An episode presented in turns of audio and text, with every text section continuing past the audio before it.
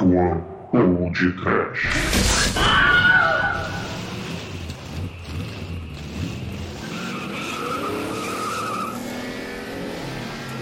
Cobra! Opala! Roadrunner! Mustang! Dojão!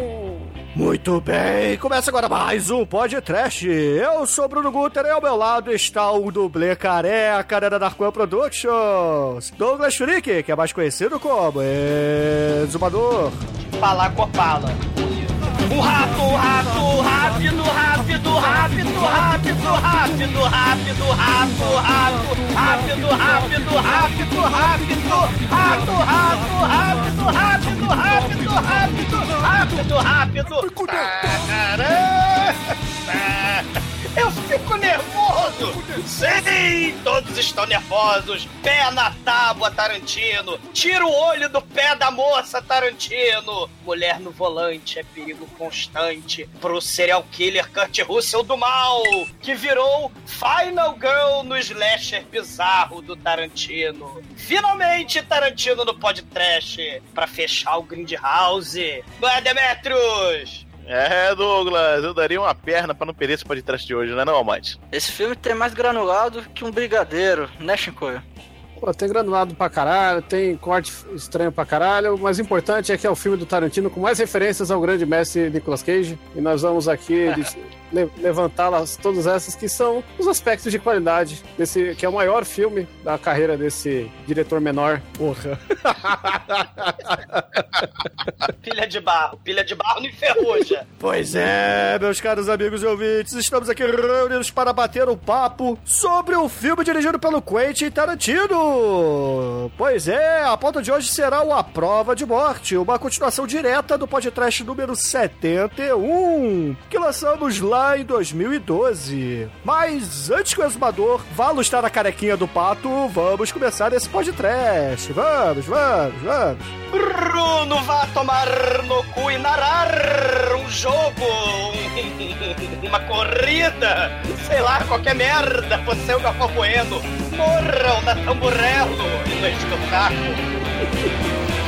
Só falta um Renato Almeida aí, né?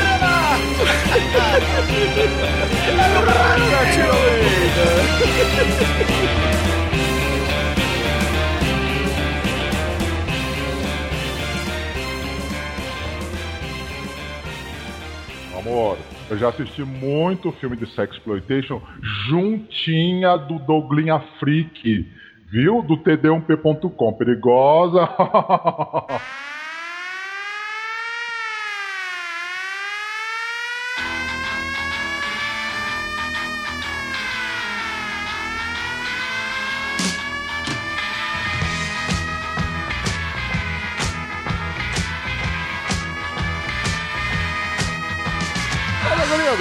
gente começar esse podcast, eu gostaria de deixar claro que cinco anos depois estamos fazendo a continuação do episódio número 71 do nosso podcast semanal. Excelente. Nós prometemos na ocasião e estamos cumprindo agora. Ouvinte fiel que escuta a gente desde aquela época, agora vai bater palmas para a gente. É, e não, não vamos fazer Crepúsculo 4. Talvez daqui a cinco anos.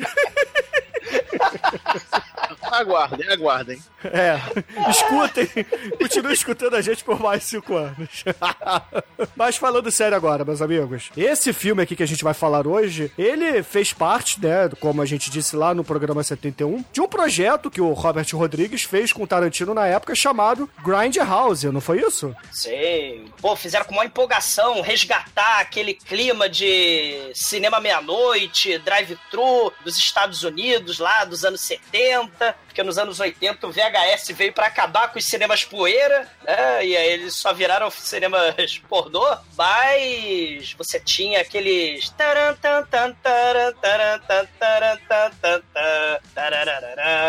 né? Que era a musiquinha de, de abertura e o Tarantino vai vai tentar resgatar, né? Ele e o Fred Rodrigues, né? Vão tentar resgatar o Fred, o Fred né? Rodrigues lá no. Olha o Fred Rodrigues de novo.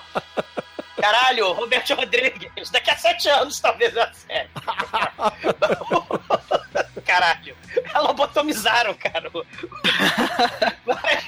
Mas o, o, o Robert Rodrigues, ele vai fazer filme de terror homenageando, né, o gênero terror, homenageando os anos 70, aqueles filmes de zumbi com planeta terror, e o Tarantino, pô, vai homenagear os filmes Sexploitation, o Slasher, aquela questão da Final Girl, né? O, o, assassino serial. Só que, claro, né, o Tarantino não é normal. Então o assassino serial não tem um facão, não tem uma motosserra. O assassino serial tem uma das armas mais inusitadas, né? De um slasher movie, né? Que é um troço muito foda. Que é um carro, né? De, de adaptado para dublê de cinema, que você pode bater com o carro, você pode se jogar de um penhasco com o carro e teoricamente o motorista né, fica incólume, né? Ele fica salvo porque ele está na câmera à prova de morte, né? E acho que vale a pena a gente dizer, né, que a ideia desse filme veio quando o Tarantino tava batendo um papinho lá com os amigos dele, né? Alguns cineastas, gente de bastidores de filme, né? A galera que faz a pós-produção e etc. Que ele precisava comprar um carro novo. Só que ele tava com medo de comprar um carro qualquer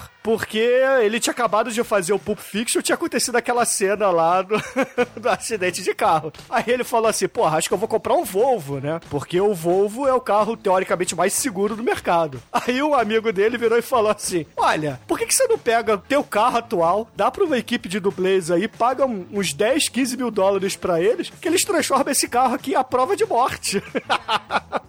Aí o Tarantino falou assim: opa, isso é uma ideia legal. Vamos usar isso no filme no futuro. e aí, porra, surgiu a ideia do roteiro do A Prova de Morte, né? É, esse, esse roteiro é, é, bacana. Porque o Tarantino, assim, ele vai fazer um filme de. De aluguel, vai fazer um filme de assalto. Aí ele não mostra a merda do assalto. Que, que geralmente nos gêneros, né? Desses filmes, porra, caralho, né? Sei lá, Missão Impossível, aquele 11 Homens do Segredo. É o plano todo para fazer a merda do assalto. Assalto é o clímax. Tarantino não.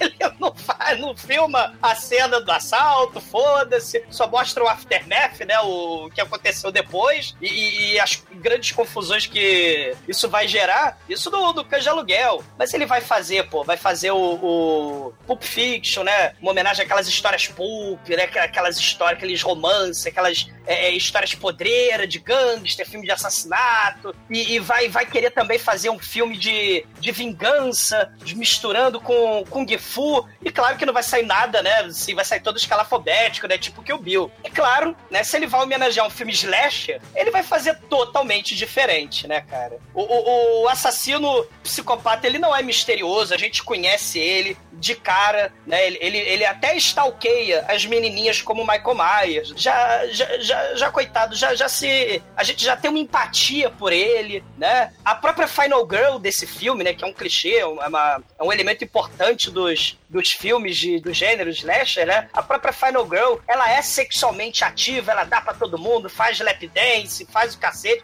diferente do que se convencionou colocar da, de Final Girl, né? A menina pura que não faz sexo. Logo, o assassino serial não vai matar ela, né? Ela que vai derrotar o assassino serial. Mas tanto a, a Final Girl quanto o, o, o, assassino serial, todos eles são, são tarados, sedentos por sexo e pervertidos. É muito foda. O Tarantino inverte a porra toda, né? E tem até uma vibe meio psicose desse filme também, se a gente pensar, né? É uma, uma loucura, bicho. E além de tentar fazer uma homenagem a um slasher movie, esse filme aqui também traz a, aquela vibe de filmes de carro, perseguição de carro dos anos 70, que eram conhecidos como os Hot Rods, né? Que eram filmes desde filmes adolescentes, né? A filmes dramáticos, pesados e etc. Que, poxa, na época era uma espécie de Velozes e Furiosos de hoje em dia, né?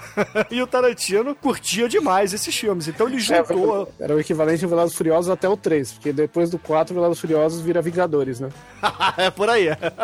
essa, essa questão, né, que o, que o Chico falou de Velozes e Furiosos é justamente ah, o que chate... o que deixa o Tarantino triste e melancólico. Os filmes antigamente, né, o, o Grande Assalto, né, aquele lá do, dos carrinhos lá com Michael Caine, o próprio Bullet, são, são filmes com ação real, né? E não com esse fundo verde, festival de CGI, né? O próprio personagem, o Kurt Russell, o serial killer do mal, ele é um cara meio triste, melancólico, porque ele realmente, ele tá naquela época lá dos anos 70, ele usa um jaquetão cinza, né? Só faltou o escorpião, né? Do Driver, mas não, não tem, né? Ele é um motorista de, de estante, né? De, de cinema, né? Que, que deu Driver, mas ele tá tentando emular aí o que o Tarantino tá sentindo. Tanto que o próprio Tarantino, né, ficou, porra, triste, melancólico pra cacete. Quando o Death Proof, né, um, um projeto, né, Grindhouse que ele fez com tanto carinho, foi, é, assim, foi um fracasso, né? Dizem que esse é o pior filme do Tarantino, né? Esse o,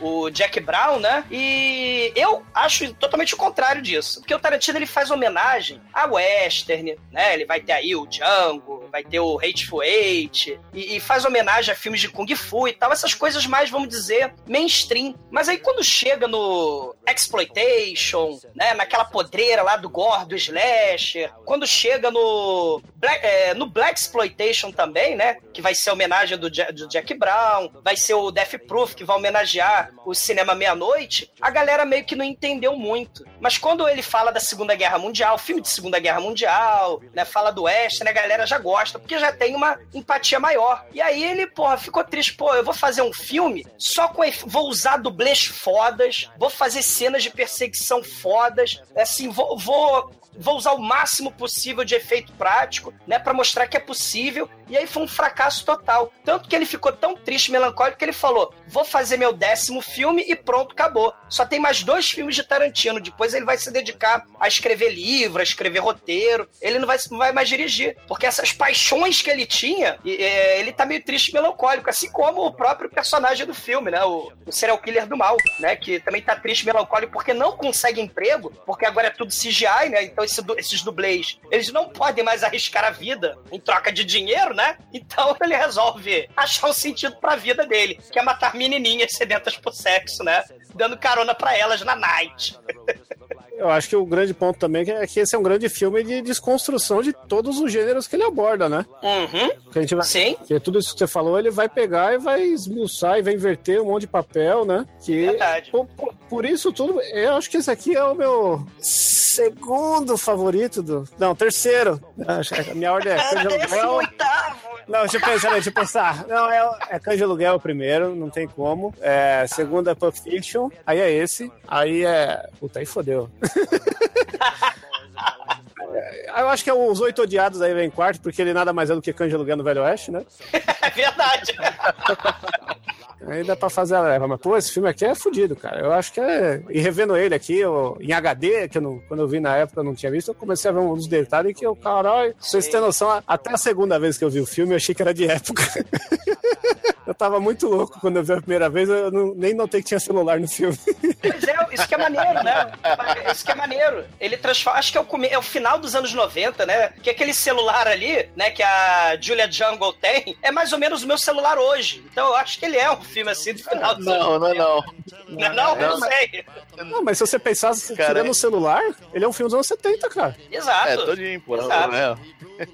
E, e- e outra coisa, né? Você falou do Hateful Eight, ô Shinkoi. O Tarantino, né, que tá triste, melancólico com essa coisa aí de CGI, é o fim dos efeitos práticos e tal. Ele se recusou a filmar digitalmente, né? O Hateful Eight. Ele fez em 70 milímetros o filme, porque ele acha que cinema é a maior diversão, é um espetáculo. A galera tem que sair de casa pra ir no cinema, é um evento. Assim, bem, bem na época, ele é um saudosista mesmo, né? Da época do cinema meia-noite, do drive-thru, ou até antes lá, o William Castle, né? Fazendo aquelas maluquices pra promover a- a- os filmes, né? Colocando esqueleto, ambulância. Mas o, o Tarantino, ele fala, pô, se você vai fazer um filme digital, botar esses efeitos especiais, tá todo mundo acostumado já a ver, que já deixou de ser novidade, tu pega um DVD, um Blu-ray, vem em casa, pronto, acabou, não precisa mais ir no cinema. Pra ele, a grande magia, é um clichê falar isso, né? Mas a grande magia é realmente ir ao cinema e ver na tela grande, né? Esses spans de sangue, ou o filme misturado com a música, outra coisa também megalovax foda que o Tarantino faz,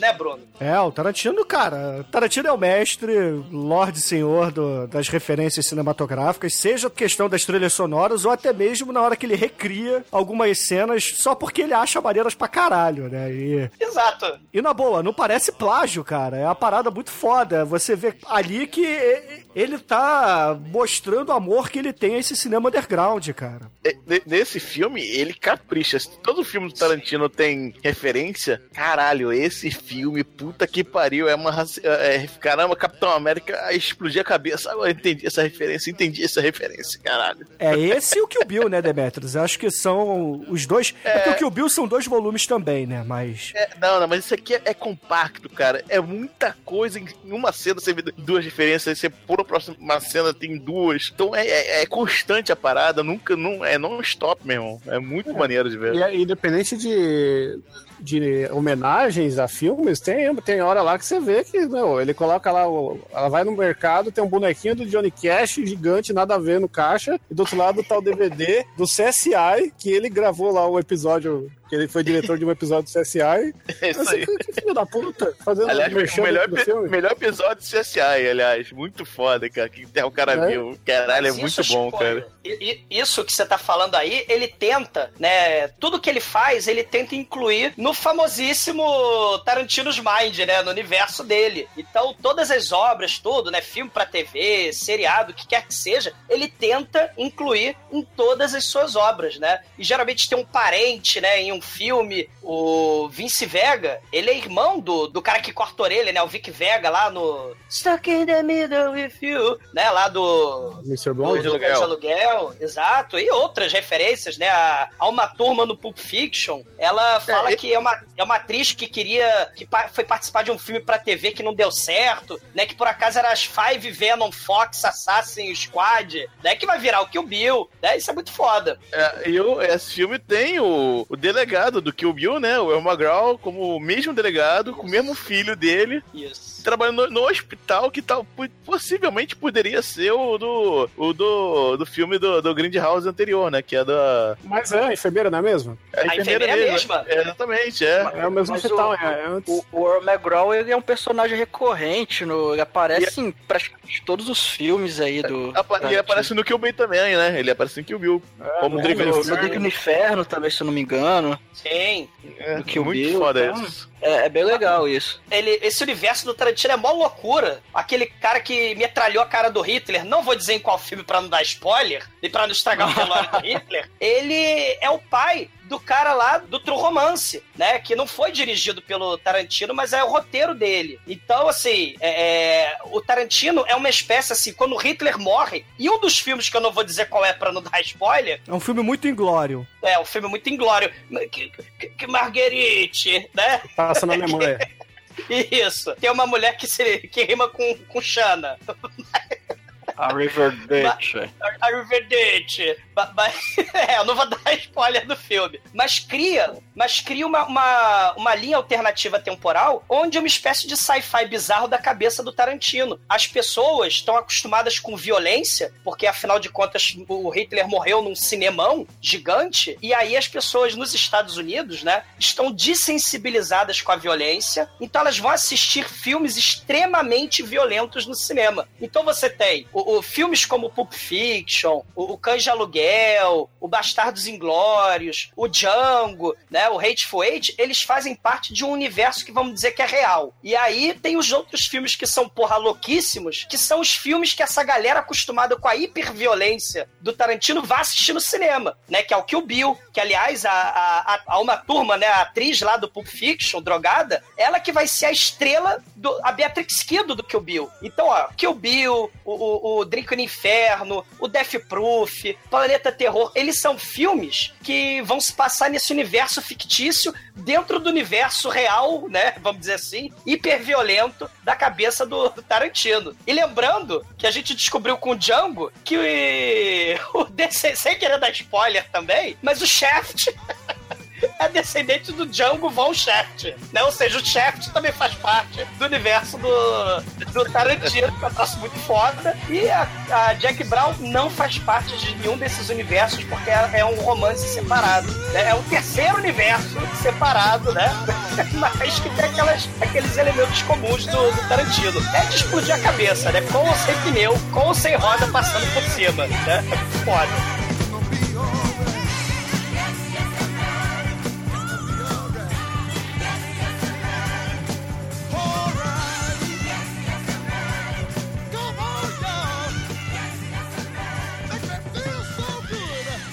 Ai, que coisa linda! No td1p.com, os filmes que a turma gosta.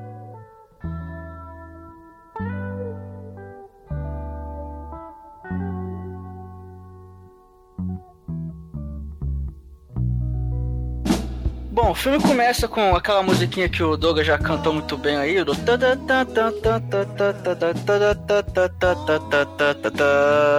bem do cinema Grindhouse mesmo, com um aviso lá do, do bichinho falando pra você vá lá buscar sua Coca-Cola e seu cigarro que vai começar a diversão. E o legal é que começa assim um, um pé dentro de um carro, em cima do pé do para-brisa. E aí já eu não lembrava desse detalhe, que aí já mostra um título lá, Quentin Tarantino's Thunderbolt, só que mostra isso por meio segundo, depois já joga uma tela preta muito escrota em cima, Death Proof, né, a prova de morte, que seria o, o título, entre aspas, oficial. Mas aí já tem essa brincadeira aí com os títulos alternativos e tal, é.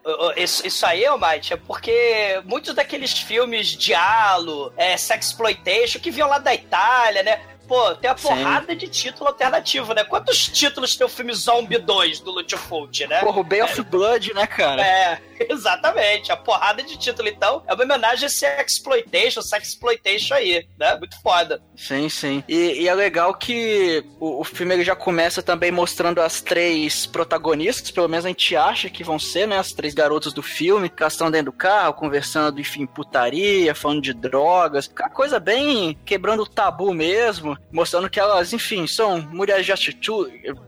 Até, até embolei pra falar. Mostrando que são ali, mulheres independentes, mulheres de atitude, mulheres muito loucas ali. Você que dá floreada, você fala tchutchude, vem cá. Tchutchupá! Carambos e gatinhas, né? Pra ficar moderno. Essa sequência de cenas iniciais, na verdade, mostram duas meninas indo buscar uma terceira, né? E aí a gente já tem aquele festival de, porra, de referências escondidas do Tarantino seja pro Tarantino's Mind ou até mesmo para coisas que ele curte, né? Por exemplo, uma das meninas precisa ir no banheiro, ela tá lá toda apertada e ela tá tomando um refrigerante daquela mesma lanchonete que o personagem do Samuel Jackson tá tomando lá no Pulp Fiction, né? Então é uma parada maneira. Sim, sim. E uma outra coisa que tá tocando o tema aí do Terra de Gigantes e, pô, o Tarantino faz um contra-plongé, né, pro Douglas ficar feliz aí na bunda da, da protagonista e ela tá gigante na tela e as meninas estão lá embaixo no, no andar de baixo, né? No, no pátio ali do prédio dela, minúsculas, dando uma impressão mesmo de terra de gigantes aí. O que é uma parada muito foda, cara. Muito foda mesmo. O pôster da Brigitte Bardot, né? Que ela tá com os pés assim para cima, né, do pôster do, do, apartamento da Jungle Julia. É, são dois pôsteres, né? A gente tem aí o Orgasmo ou Paranoia, né? Tem dois títulos, afinal de contas a gente tá falando de Grindhouse aqui, que é um diálogo do Humberto Lenzi, e tem também o Quando é Preciso Ser Homem, né? Que é um western bem antigaço, né? E Sim. o Tarantino já mostrando que curte de tudo, meu irmão. E a Jungle Julia, Bruno, ela, né, é a Sidney Poitier. A primeira vez que eu vi esse filme, a gente foi ver no cinema esse filme, e aí quando eu fui ver, porra, Sidney Poitier no filme, cara, que foda, né? Caralho!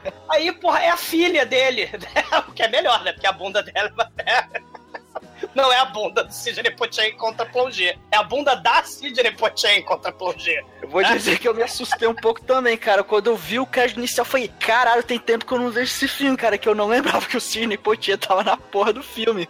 Aí depois eu fui ver que não, é, é a mulher que Fiveri nice é a também. Filha dele. Né? Sim. sim, sim, muito bom. E uma parada que a gente não pode deixar de passar aqui, que o Tarantino nesse filme, ele tá levantando aquela mesma vibe que o Hans Meyer levantou no Faster Pussycat que o Kill, né? Mostrando que a mulher tem força, aquela coisa toda. No entanto, que já na abertura, ele bota uma das meninas aí com uma camiseta com a Tura Satana, né? Dando aquele golpe é, Megalovax foda, icônico, que a capa é pôster lá do Faster Pussycat Kill Kill, e logo embaixo escrito Badass Cinema, né? Ou seja, é. cinema Badass Motherfucker. É a Shana que usa a camisa da Tura Satana, né? Até é a Shana que usa a camisa do Faster Pussy. Inclusive, pode trash aí, Festa Pussycat Kill Kill, ouçam lá pra depois pra vocês desse episódio, pra vocês terem uma overdose de mulheres e carros. Ah, isso é verdade. Isso é verdade. E, e- e o maneiro é que todo filme, praticamente, do Tarantino começa, né? É filme do Tarantino, tem que começar com diálogo, né? E diálogo sobre qualquer coisa, diálogo gigante sobre as trivialidades. Elas conversam sobre os namorados, conversam sobre a coisa na calça do namorado da Arlene. A Jungle Julia, ela é uma DJ, né? De rádio. Olha o filme slasher aí, né? né? A questão que ela trabalha na rádio e aí o assassino do mal né, vai atrás dela. Então o plano é elas também contam que elas querem ir na cabana Evil Dead das montanhas do pai rico snob da Xoxana, é, que tá lá perto do Crystal Lake, né? Não é a Xoxana, cara. A Xoxana é do Bastardos Inglórios. Você tá confundindo aí. É, mas eu não quero dar spoiler, eu não quero dar spoiler.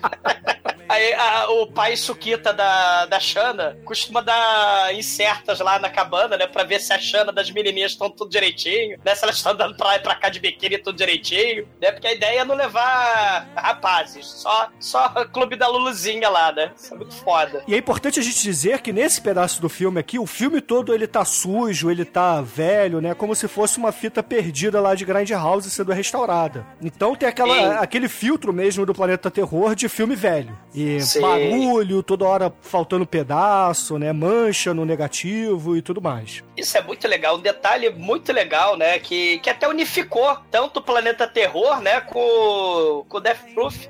Além do universo também ser compartilhado, né?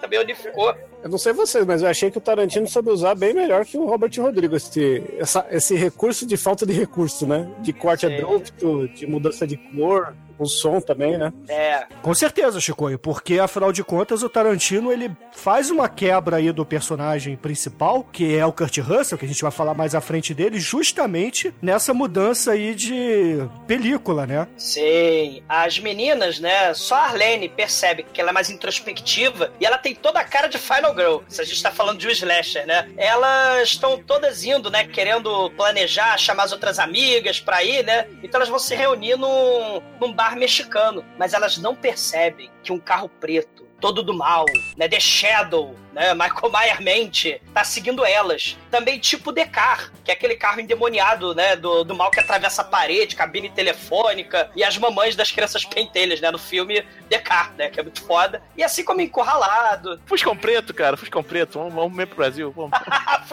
Fuscão Preto Com da Xuxa, Xuxa. exatamente, é.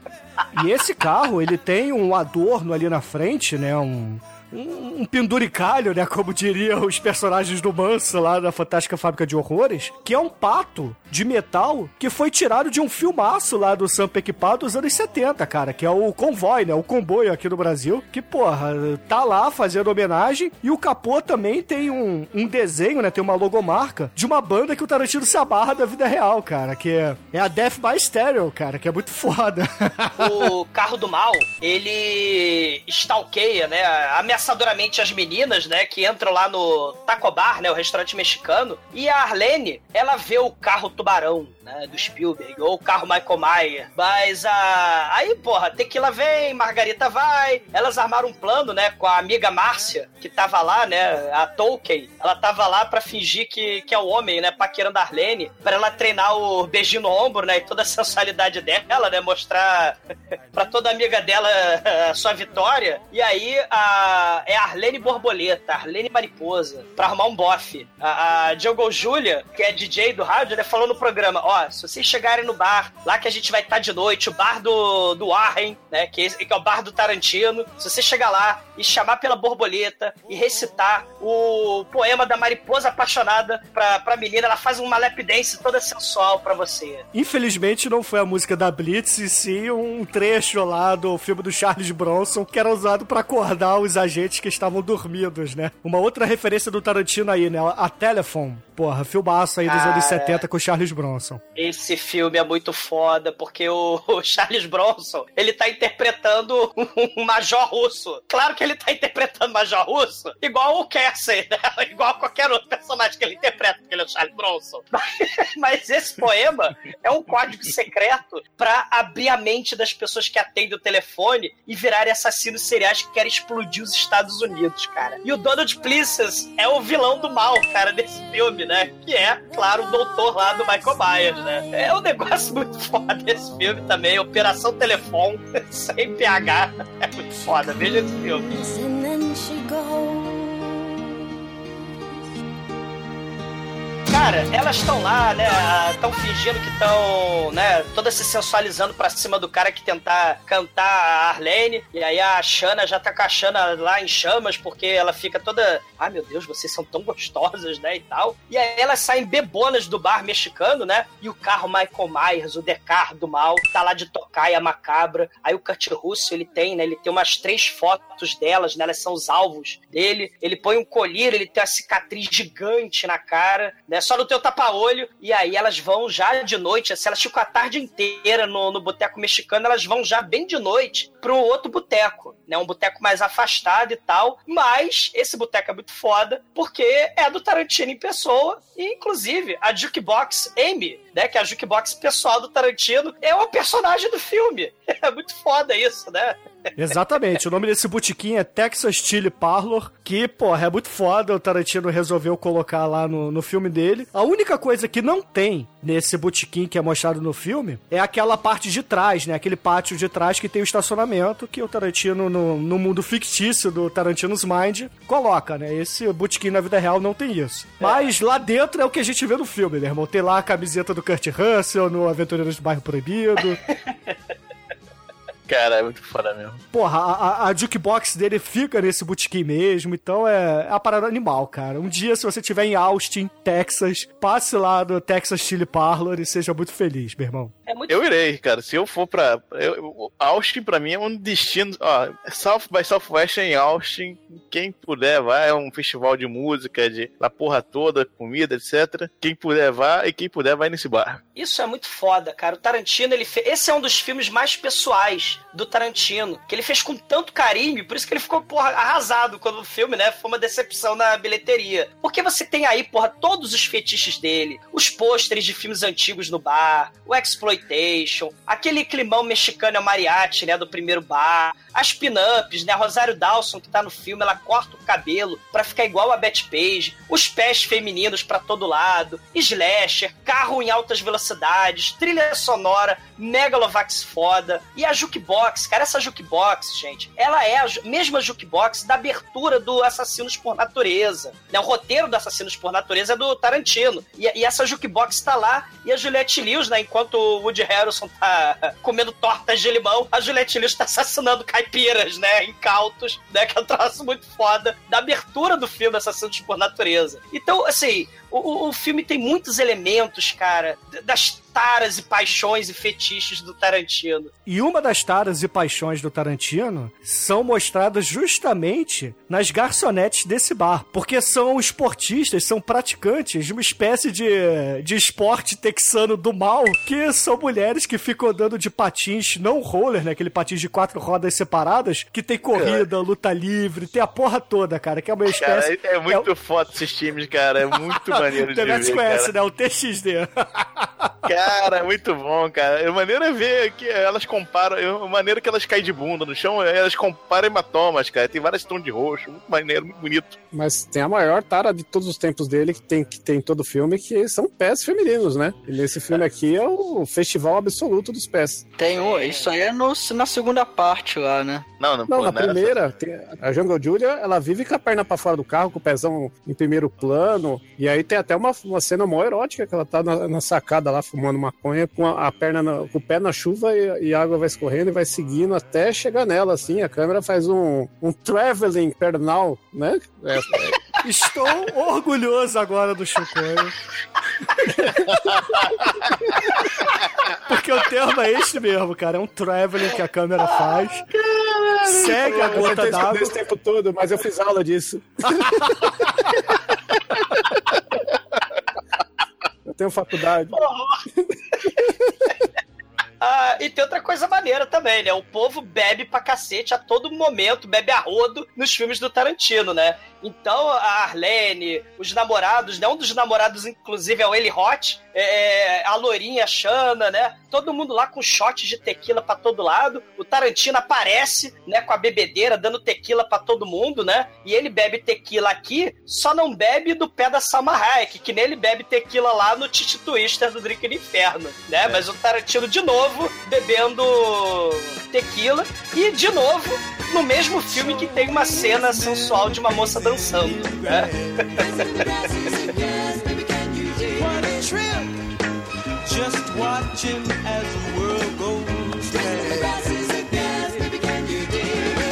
A ideia do filme até esse momento é apresentar es- esses personagens todos, mostrar o background, aquela coisa que o Tarantino faz de uma forma bem é, complexa, mas ao mesmo tempo simples, porque são apenas diálogos e situações do cotidiano. E a gente já tá apegado aos personagens, né? A gente já sabe, por exemplo, que a Jungle Julia se faz de durona pras amigas, mas no fundo ela tá com uma dor de corno do caralho, porque ela tá esperando lá o, o amigo dela aparecer e que tá dando bolo nela. Ela tá esperando um amigo. Não, não, não, não, não, cara.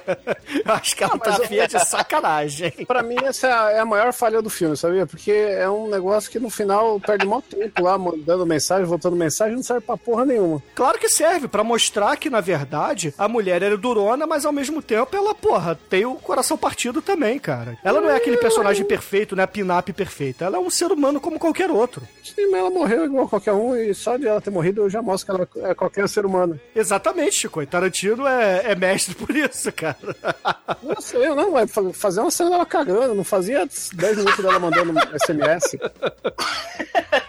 mostrar que ela é Mas, humana. Tarantino, Chico, nesse, nesse universo dele de hiperviolência, desde que o, o Hitler foi metralhado na cara num filme que a gente não pode dar, dar spoiler, então a cultura pop e a ultraviolência, Clockwork Orange Style, elas estão assim na, na cabeça das pessoas. Então é cultura pop pra todo lado, referência pop pra todo lado. O universo é a grande mente maluca do, do Tarantino. E ele subverte os gêneros dos milhões de filmes que ele já assistiu, que são gêneros bem rígidos, né? Se a gente pensar em western, se a gente pensar nos filmes de Kung Fu, que tem o Pai Mei, né? Tem o, o, o sábio que vai ajudar o pequeno gafanhoto a se vingar do Pai Mei, né? O filme slasher, que tem que ter o slasher, tem que ter a Final Girl. São o western, o herói, o bandido. São filmes bem rígidos, de clichê bem rígido. E, e a grande parada do, do Tarantino é essa: é subverter todos esses, esses fundamentos. Sim. Bom, fazendo um link a tudo isso que você falou, a gente tem um Kurt Russell, que ele, que ele é um cara que ele vinha só fazendo herói, né? Por mais que seja anti-herói, se a gente for lembrar do Snake Plissken lá, ele ainda era um cara do bem, né? O, o último filme, se, eu- não me engano, que ele fez antes do Dead Proof foi aquele Escola para Super-Heróis, que ele era praticamente o Superman do filme, né? Horror. E, né, questão de herói. Ele nasceu do, de filme de criança da Disney, né? Que ele era moleque ainda fazendo os filmes, então ele era um bem-quisto, da, garotinho da América, né? É. E, e, e os filmes que ele tá homenageando, ele tá homenageando o herói de ação, né? Ele tá homenageando o, o Gene Hackman na Operação França, né? Que a gente pode até comparar eles pelo nível de musculatura facial que os dois possuem, né?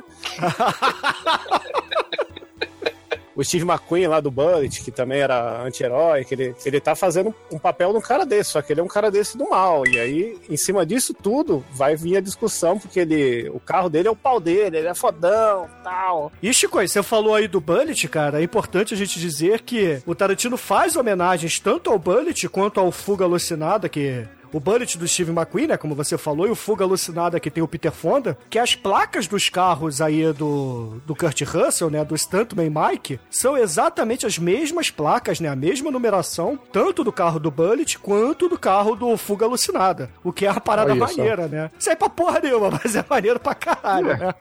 Ele usa dois carros no filme. Ele tem, se não me engano, tem também a placa do carro das meninas. Tudo tem, tudo tem uma putariazinha. Kurt Russell ele tá imitando aí o Steve McQueen e tal, mas é isso mesmo. A diferença é que o Steve McQueen ele tava lá nos anos 70, né? O, o- o- nos anos, no final dos anos 60. O, o Kurt Russell ele é um personagem daquela época que, porra, foi transplantado aí pro final dos anos 90, pra 2000, pros anos 2000, né? Então aí você tem uma, uma questão de que ele não faz, ele não consegue fazer parte do próprio tempo, né? Então ele é um cara triste, melancólico, que tenta achar um sentido pra vida. E o sentido pra vida dele, primeiro, é usar uma jaqueta sem escorpião dourado, porém prateada, e assassinar menininhas. E essa jaqueta com o logo do gelol americano, né? Que é o Ice Hot. Exatamente. Patrocinava em inglês, né? Também. É, uma coisa que eu não. que eu fiquei na dúvida é porque, pelo menos esse primeiro grupo das minas aí, ele tem as fotos lá e ele fica olhando. Depois, depois até dá, dá a entender que ele é um serial killer. Fala, tá, mas também não dá a entender que foi encomenda? Não, ele é só um serial killer, cara. Ele tem. Isso aí, ô Chico, é uma homenagem do Tarantino pros filmes de Halo, cara. Porque a maioria dos assassinos de Halo faziam exatamente isso. Ficavam tirando foto, ficavam stalkeando, pra justamente aparecer depois e matar. É, é, é o Tarantino pegando todos os filmes underground que ele gostava, né? Todas as referências maneiras e jogando no filme. É o que o Douglas falou. É, é um filme pessoal dele que, porra, infelizmente a galera não entendeu, mas que quem gosta de cinema underground pesca essas coisas todas. Sim, sim. Entendeu? Só não, não pesco porque eu sou burro. que isso, Ah, mas- cara? Pô, Mas é esforçado, mas é esforçado. Então, mas que filho da puta, veja só vocês. Eu não fico pegando as senhoras que viram esses filmes no cinema. você é mau colega. Você é um pulha. Mas assim, voltando pra dentro do Bootkin, né? Voltando aí pra dentro do Death Proof, a gente tem já o, o Kurt Russell comendo que nem um porco, que nem um, um, um jumento, né? Que nem um bronco lá no. Que nem o Demetrius, cara. Que nem o Porra. Demetrius no balcão ali do, do bar. Mas também temos Porra. as meninas ali esperando as outras amigas chegarem, né? Que num determinado momento chegam. Uma delas é a, é a Marcy, né? E, porra, um detalhe assim, escondidinho também que o Tarantino coloca é que essa Marcy tá usando uma camiseta escrito Lo Último Buscadeiro, né? Que é o nome italiano pro filme 10 Segundos de Perigo do Sam Peckinpah, né, cara? Que também, vejam só vocês, é estrelado pelo Steve McQueen, né? Outro detalhe que quase no, no- que passa despercebido é o pôster Megalovax foda do Johnny Cash mandando o dedo médio. E aí, assim, cash only, né? No bar do Tarantino. Que é muito foda, né? O Johnny Cash tem umas horas nesse filme. É porque o Tarantino é, é apaixonado pelo Johnny Cash, né? Ele é mega fã mesmo, então. Trilha do Kill Bill, né? É, exatamente. Ele sempre coloca Johnny Cash quando dá nos filmes dele. É, ele deve ter adorado o Logan. É, mas assim, voltando lá ao filme, a gente tem o Stuntman Mike, né? Que é o nome do personagem do Kurt Russell, que é esse dublê. Driver. É, digamos que ele é um pouquinho menos bonito, mas só um pouquinho menos bonito que o. Qual é o nome do menino lá? Do. Pai Gosling. que o Ryan Gosling, né? Ali tá usando aquele agasalho prateado, né? Com o pet, né? Do Ice Hot e, e papapá. E, porra, tem um, detalhezinho também escondido que ele tá usando um relógio de pulso, que é justamente o relógio de pulso do Kowalski, né? Que é o personagem principal lá do Corrida contra o Destino, que é um filme que vai ser citado inúmeras vezes aqui no Death Proof, dando a É. indicação que o Tarantino se amarra nesse filme. Porra, dando indicação, o final do filme é uma ótima esse filme. Né? Porra, né? Carro branco, carro preto, oh meu Deus. E, e tem uma cena maneiríssima aí, Bruno. Claro, essa parte é aquela parte dos diálogos do- dos filmes do Tarantino. Mas eu gostei de uma cena em que a Rose Magol, ela é aquela hippie loura que tá no balcão. E aí ela fala, mas você tá aí horas nesse boteco, você não bebe nada não? Né, Kurt Russell? Você tá aí todo cheio de cicatriz e com sua, seu jaquetão prateado aí, né? Você não bebe nada? O que, que você veio fazer no bar? Né? Ela não sabe que ele é o serial killer do mal, né? Aí ele fala, não, o, o bar, ele não é só pra beber, não é só pra encher a cara. né? Eu não entendo também, assim como a Elza Mago, eu não entendo essa, essa frase do, do Kurt Russell. Mas ele fala, é uma excelente, assim, maneira, né, de, de arrumar companhias agradáveis, né, de, de encontrar mulheres, companhias, amizades. Então tem aquela, aquela coisa do, do bar, é, é a cultura do bar. O próprio filme, ele fica é, é, um tempão no boteco, porque é isso. O Tarantino, bem ou mal, né, se a gente viajar, já que eu também tô meio bêbado já, também a gente vai viajando, o Tarantino, ele tá imaginando que os espectadores, eles estão lá, se divertindo com ele, vendo o filme, uma coisa que ele gosta, ele tá no bar. Então essa, o filme meio que enrola nessa hora, é justamente por isso, porque quem fica em bar, fica mesmo horas, não tem jeito, né? Então assim, tem gente que fala, não, tinha que ter cortado isso, cortado aquilo, mas é o boteco, né, cara? O boteco tu fica três horas lá do boteco bebendo, né? Aí o garçom vai lá e joga água no pé pra ir embora, né, e tal. Mas, Não, mas cara. é isso. Não, isso aí acontece com você, Zumador. Eu vou, eu vou no bar, eu bebo um pouco e vou embora. Não espero o garçom jogar água no meu pé. Vai embora, meu. É o ritual da maior dignidade. É o ritual do lava-pé, pô. Ritual digníssimo.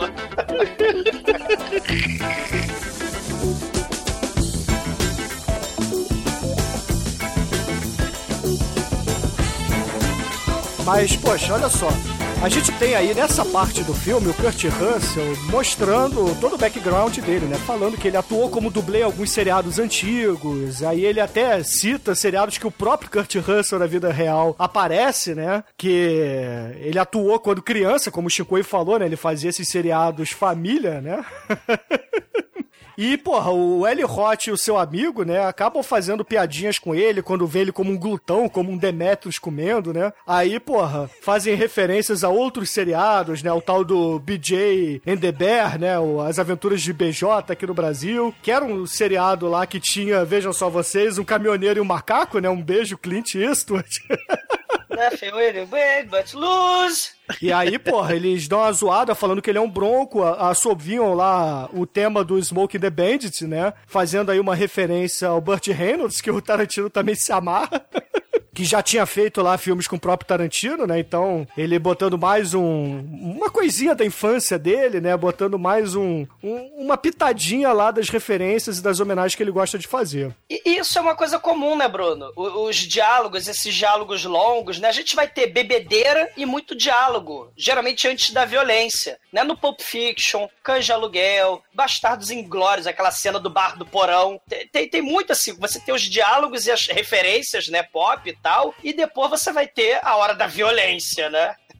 É, e nesses diálogos aí, a gente tem algumas paradas que acontecem que são importantes a gente frisar aqui. A Rose McGowan, né, que o exumador falou, que era aquela loura que tava no balcão, ela vira pro Tarantino, né, que é o barman ali do filme, e fala, poxa, é, eu preciso que alguém me leve para casa. Será que tem algum cavalheiro aqui nesse bar que possa me levar? Aí o Kurt Reynolds vira e fala, ah, eu posso te levar, né, mas eu não vou embora agora, você espera aí. Aí vem até aquele Claro que diálogo... ele não vai embora agora. Por que será que ele não vai embora agora?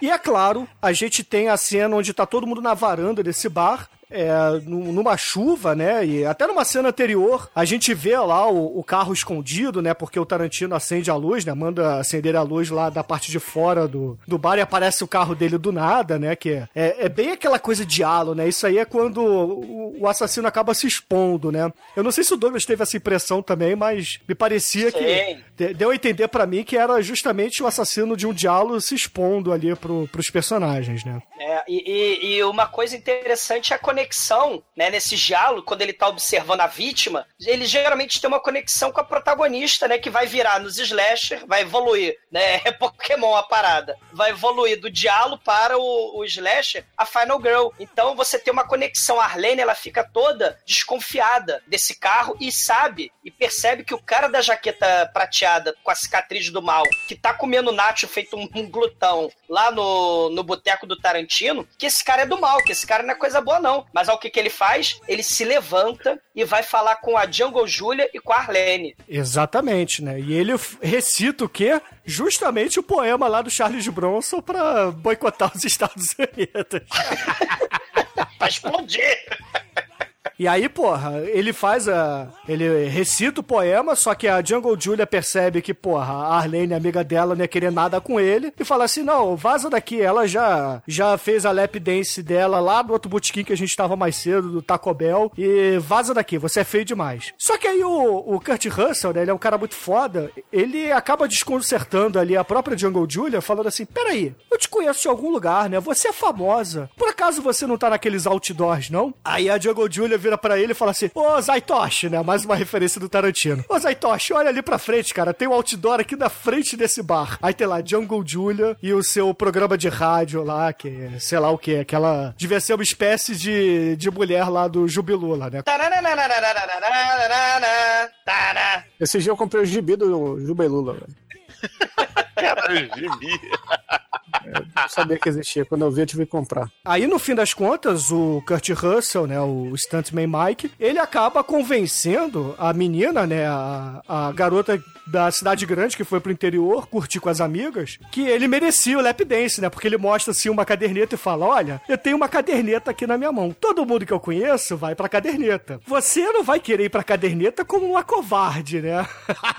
Aí ele mexe com os brios dela, e como o Tarantino faz essa é, brincadeira roteiro aí, né, faz essa, esse paralelo a- das mulheres não sendo covardes, as mulheres sendo personagens fortes, etc. Ela, obviamente, fala assim: não, eu não quero ser uma covarde, eu sou uma guerreira, né? Então eu vou fazer essa lap dance sim, senhor. Não, e, porra, o Tarantino ele vai fechar a primeira parte do filme dele, né, com uma dança strip sensual do mal de uma moça, né, super poderosa, que é outra constante aí do Tarantino, né? Você tem no Pulp Fiction uma turma, né? Você tem a, a Rose McGowan lá no Planeta Terror, Juliette Lewis no Assassinos por Natureza, e aí a Dona Arlene no Death Proof. né? Dona Arlene, very mulheres nice. Very, very nice. Sim. Pô, nossa, a mexicana é sensacional. Ela fez- ela- a única coisa que eu via CSI New York era ela. Acabou.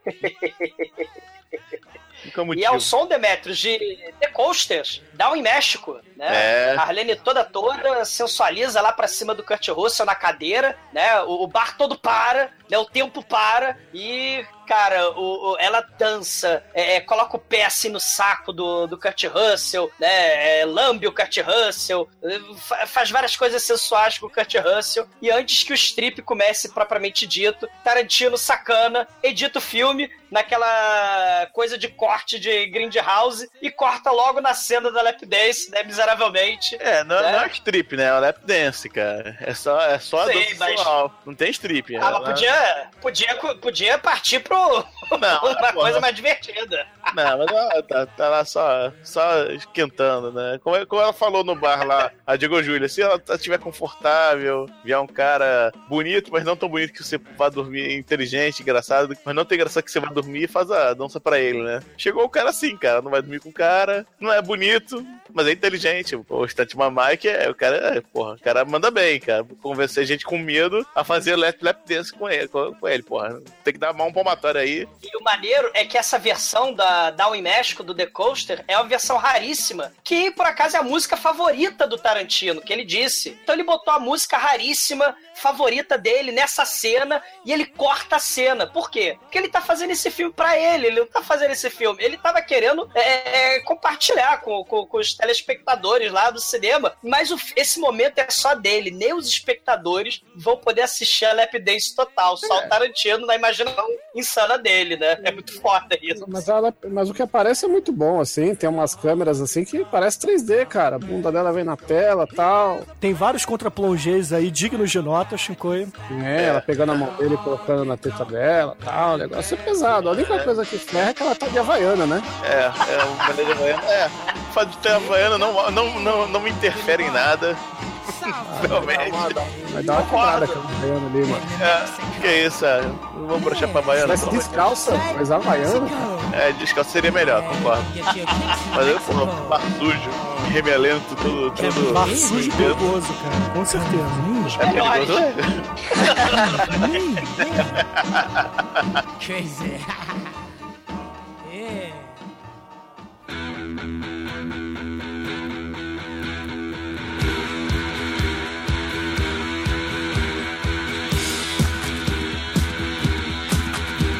Depois da lap dance, depois do corte do Tarantino, a gente tem o Kurt Russell, chamando a Rose McGowan já loura, né? Loura nesse filme, falando assim: Ô minha filha, tá na hora, vamos ralar peito, vamos comigo, né? E aí a chuva que tava caindo, né? Já tinha acabado, todo mundo foi lá pro estacionamento, tá todo mundo indo embora, né? E ah, as amigas, né, da Rose McGowan viram e falaram assim: Poxa aí, você vai dar pra ele, né? Olha ela lá, arrumou. aí ela, ela fica putaça e volta dando esporro, né? Aí eu acho legal que o Kurt Russell tá no fundo falando assim: Olha, eu tô te ouvindo, hein? Porque ela fala assim: Eu não vou atrasar com ele. Aí o Kurt Russell, eu tô te ouvindo. Aí ela dá mais três passos pra frente e fala: Aí, Porra, eu não vou atrasar com ele, vocês estão achando que? Aí o Kurt Russell, eu continuo te ouvindo, hein? Porra, ele, é mais, ele- dá mais, mais- anda pra frente, ele é mais. Tem idade pra ser meu pai, eu continuo te ouvindo. Pô, dá transadinha aí. Aí beleza, aí as mulheres vão embora no carro vermelho. É, o Kurt Russell apresenta o seu carro maluco pra ela, né? E fala: Ó, é o seguinte, eu disse que ia te dar uma carona. Eu não falei que eu tinha banco aqui pro carona. Então senta aqui nesse banquinho. Cara, é muito legal. Porque, assim, ele é todo didático, né? Ah, tá vendo esse carro é todo esquisito assim? Tem essa, essa, essa proteção de vidro aqui pro motorista. É porque na época dos filmes que eu fazia, né? Cena de perseguição, como é que você acha que os carros batiam de frente um no outro naqueles filmes antigos, né? Dos anos 70, né? Dos anos 80 até, tinha que ter alguém dirigindo. Porque ela fala é CGI, né? Aí ele não, não é CGI, né? O Rose Magon, não é CGI, né? O Kurt Russell aí encarnando aí o Tarantino, né? Hoje em dia é assim, é CGI toda coisa, né? Não precisa de, de, de sangue no filme. Mas na época lá do Vanishing Point, do Fuga Alucinada, lá do Bullet, o Night Riders do Jorge Romero, tem cenas de, de dublê, cara, fodas de motoca, né? O Decar, o de Death Eight Paris, o troço era 60 segundos fera. Nicolas. Não, 60 segundos original, cara. Esquece o do Nicolas original, Cage. se tem um filme com o Nicolas Cage, não existe mais original, anula. Concordo, isso aí. Hoje não tem mais como fazer filme com efeito prático de carro. Filme de carro hoje é Transformer, velho. Pô, É. eu vi uma parada muito sinistra, que é um carro que ele se ajusta em, em- em tamanho, altura e largura. Você tem os controles lá dentro. E a partir dele, você faz o CGI em cima do, do carro real. Caralho, é um negócio muito louco, meu irmão. Quer dizer, já tem um carro construído para as cenas. É bizarro, né? Cara, Sim. pô. Mas o Catiança, ele tava falando que lá no, nos filmes, né, dos anos 70, 80, 60, a porrada, né, o, o carro porrando no outro era tudo real. E gente corajosa e burra e tosca como o Catiança, né, ficava dentro, né, os dublês, né, ficavam dentro em cabines seladas, à prova de choque, né, e ele podia enfiar o nariz do carro na parede de tijolo a 200 por hora, sem problema pro dublê. Aí o Bruno tava falando do banquinho, né? Ele até explica, não, é porque quando o diretor quer filmar dentro do carro, ele tira o banquinho e coloca ali o, o tripé da câmera, dá pra encaixar. E, cara, é muito foda, né? Porque a Rose Magoa no carona, ele vai atrás do carro vermelho, com as quatro meninas dentro do carro, né, cara? É maneira que ele fala assim, você, e agora? A gente vai pra esquerda ou pra direita pra ela, né? Aí ela, a direita. É, ó, que pena. Por quê? Porque se tivesse falado de esquerda, você não precisava ficar com medo só mais tarde. Mas agora você vai precisar ficar com medo agora. Aí vira pra esquerda. E sai, balançando o carro. A mulher parece uma bola de pinball na porra do, do lado direito do carona, que não tem cinto de segurança, tem porra nenhuma. Aí, até que ele dá o freadão, ela, ela cai, bate com a cara assim, né? E fica atordoada, sangrando pra caralho e atordoada, né? Aí, bom, essa porra agora parou de berrar, agora deixa eu cuidar do meu. Do, da- das meninas. Aí ele começa, né? Vum, Mete o pé, vai lá, ultrapassa as meninas, as meninas estão curtindo a rádio e tal, né? Conversando, nem, nem se liga que o carro que passa mil por eles é o carro do cara. Aí ele volta, dá o cavalo de pau, volta na estrada, apaga o farol e vem a toda. Vem a toda, vem a toda, vem a toda. Quando, quando aparece o farol delas, né? E vem a toda, vem na- no máximo assim. Aí, quando dá assim, um 10 metros a 200 por hora do carro delas, ele liga o farol. Mas é importante a gente dizer que tava rolando lá um papo descontraído lá dentro do carro. Uma das meninas tinha ligado pra rádio, né? A Jungle Julia tinha ligado pro rádio, pediu uma música obscura lá pra caralho. A É numa banda que o Peter Townsend ia entrar, né? Um negócio assim. É isso aí. É, cara, a, a banda que o Peter Townsend do The Who, e ele tava abandonando o The Who pra entrar nessa banda, aí ele não entrou na banda, continuou no The Who, então que era a música dessa banda. Caralho. Pô, né? Ou negócio obscuro, meu irmão. Mas é muito foda, né, cara? O papo, cara, os papos são sempre bons, né, cara? O papo em filme Tarantino, cara, se você não gosta de papo em, em filme, os papos nesse filme aqui são todos construtivos, é sempre sobre é, referência e tal. é. Paradas que o próprio.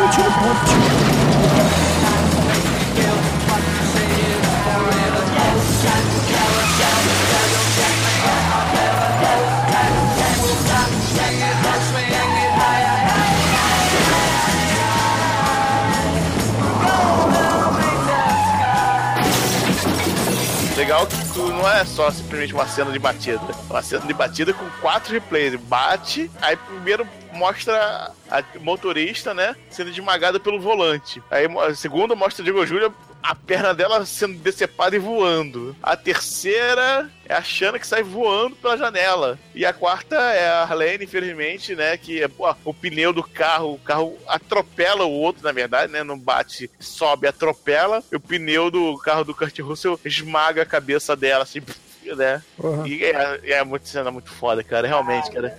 O que a gente tem que dizer aqui é que essa cena é uma reconstrução do Tarantino pra cena de porrada lá do 52 Milhas de Terror, né? Que é um filme antigaço também de carro, que tem uma cena de porrada frontal que acontece mais ou menos isso. Só que é o Tarantino fazendo com vários replays e, porra, com efeitos especiais muito melhores de hoje em dia, né? Quer dizer, a época do filme, né? De 10 anos atrás. É, e, tem, e tem duas coisas legais de falar dessa cena. Legais não. Uma, uma eu não acho legal, que eu acho que quebra todo o clima, que é o, o uso mais deslocado da história do cinema do Wheeler Screen lá. Ah, muito bom, cara. Cara, não tinha ninguém lá pra gritar desse jeito. Só se for o cara que tava passando lá, o mendigo na rua. É o pneu, cara, é o rubber. É o Rubber.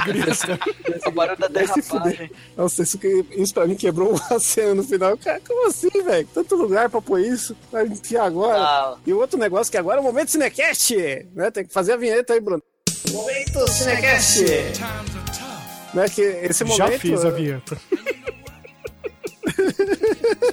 Esse momento a gente tem aquele papo lá que o, carro ele é uma alusão ao falo do homem, que o Stuntman Mike ele é um, ele é um psicopata que, que a única forma dele sentir prazer na vida dele é matando inocentes e ele mata com seu carro, que é uma extensão do seu pau. E no momento da batida é praticamente uma ejaculação gigante, cara. Sei. Ah, mas mas essa- esse não tá muito errado, não, cara. Esse tem uma, uma disfunção de assassinos seriais chamado piquerismo que substitui a faca pelo, pelo pinto, né? Não tá muito longe disso, não. Ele tá, em vez de enfiar a faca, ele tá enfiando um carro. Ah, É. O princípio é o mesmo. É, isso é tipo Sei. Crash, né? Exatamente. É, Tem o filme do, Foda. do David Cronenberg. Né? O Crash, o- os, os seguidores da seita dos tarados sedentos por acidente de carro, eles têm prazer, né, imitando, é, recriando os acidentes de carro de gente famosa lá, o Jamie Jean, a Lady Di, eles têm orgasmos com, com, com acidentes de carro, eles gozam vendo gente morta na estrada, É, a pegada desse aí é mais masoquista, né? né? É, é tesão pelo bizarro, é tesão pela destruição, né? É. Pela é, é prazer sexual mesmo, de, de dominação. É mesmo, é sadomasoquismo mesmo, é dominação, né? Pelo carro, sei lá, né? Mas é uma das melhores é, cenas de carro, né? Essa, essa daí, né? É, exatamente, é tô falando, é uma disfunção sexual mesmo. O cara não consegue ter prazer, não consegue se aproximar da mulher sexualmente, então precisa de um meio, né? Alguns, alguns malucos psicopatas usam faca, ele usa um carro, não é diferente, né? Sei. E, e, cara, essa cena do Tarantino tá entre as melhores, assim, de, de porradaria com carro. Desde o Weekend, lá, o apocalipse dos automóveis lá, do, do Godard, ao filme do Alfonso Cuarón, cara. Né? Lembra do Filhos da Esperança, né? Que a Juliane Moore tá dentro do carro, aí tem um tiroteio, a cena é toda em 360, sem cortes, em plano sequência, cinecast, né?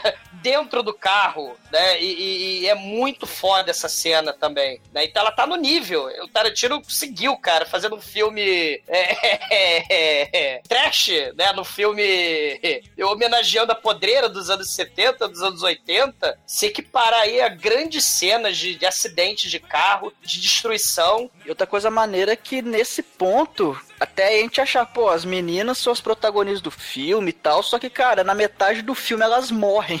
Então é uma, é uma quebra muito foda, porque depois dessa batida, vai pro hospital, a gente vê que o, o Kurt Russell sobreviveu, e o Earl McGraw, o, o xerife maluco, tá ele e o filho dele conversando ali no corredor do hospital, falando que aquilo lá é, ele tem certeza que aquilo foi um assassinato, mas como não houve arma, né? Que a arma foi o próprio carro, então é não correram atrás, aquela coisa toda. Negócio bem interessante isso. Almighty, o xerife Earl chama o Kurt Russell de Frankenstein, cara, fazendo uma alusão aí ao personagem do Carradine no Death Race 2000, meu irmão. Que é uma Foda, parada né? muito É foda, cara. Muito foda mesmo.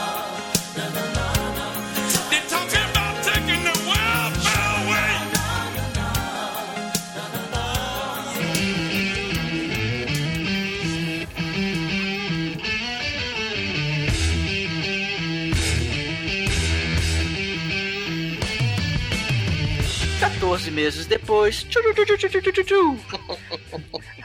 A gente vai para um outro núcleo de garotas, mas outras três meninas estão lá no carro conversando, falando que é de merda que as do início do filme também estavam falando dentro do carro. Tá uma coisa, e... é, é, é em outro estado e outra cidade, né? Porque, obviamente, o, o Tante Mike deixava indo de cidade em cidade fazendo essa merda por aí.